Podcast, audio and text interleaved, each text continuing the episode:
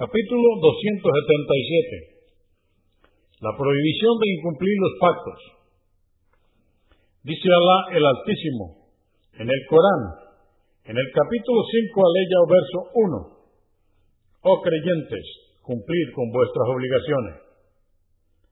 Dice Alá el Altísimo en el Corán, en el capítulo 17, aleya o verso 34. Cumplid con vuestros compromisos porque se os interrogará por ellos.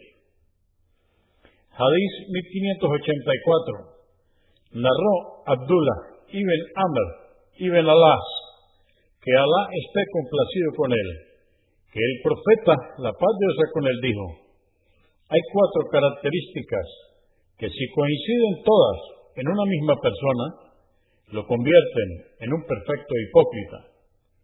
Pero si posee una de ellas, tiene una característica de la hipocresía mientras no la abandone. Ellas son, cuando se le confía algo, traiciona. Cuando habla, miente. Cuando pacta, no cumple. Y cuando protesta, lo hace injustamente. Convenido por Al-Bukhari, volumen 1, número 84 y Muslim 58.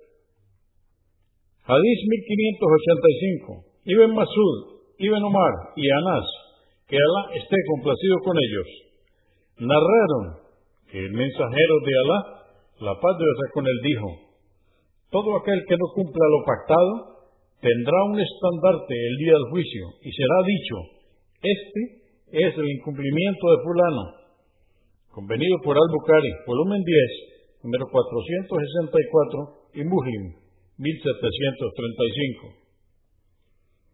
Hadís 1586. Narró Abu Said al-Yudri, que Alá esté complacido con él, que el profeta, la paz de Dios con él, dijo, todo aquel que no cumpla los pactos llevará un estandarte en su trasero, que se le izará de acuerdo con su incumplimiento. No hay peor incumplimiento que el de un gobernante para con su pueblo. Muslim 1738. Hadís 1587. Narró Abu Huraira, que Alá esté complacido con él, que el profeta, la paz de con él, dijo, dijo Alá, el Altísimo, me opondré a tres personas el día del juicio. A un hombre que se comprometió en mi nombre y después rompió su compromiso a otro que vendió a un hombre libre como esclavo y se apropió de su valor, y a otro que contrató a un trabajador, se benefició de su esfuerzo, pero no le pagó su salario. Al-Bukhari, volumen 4, número 346.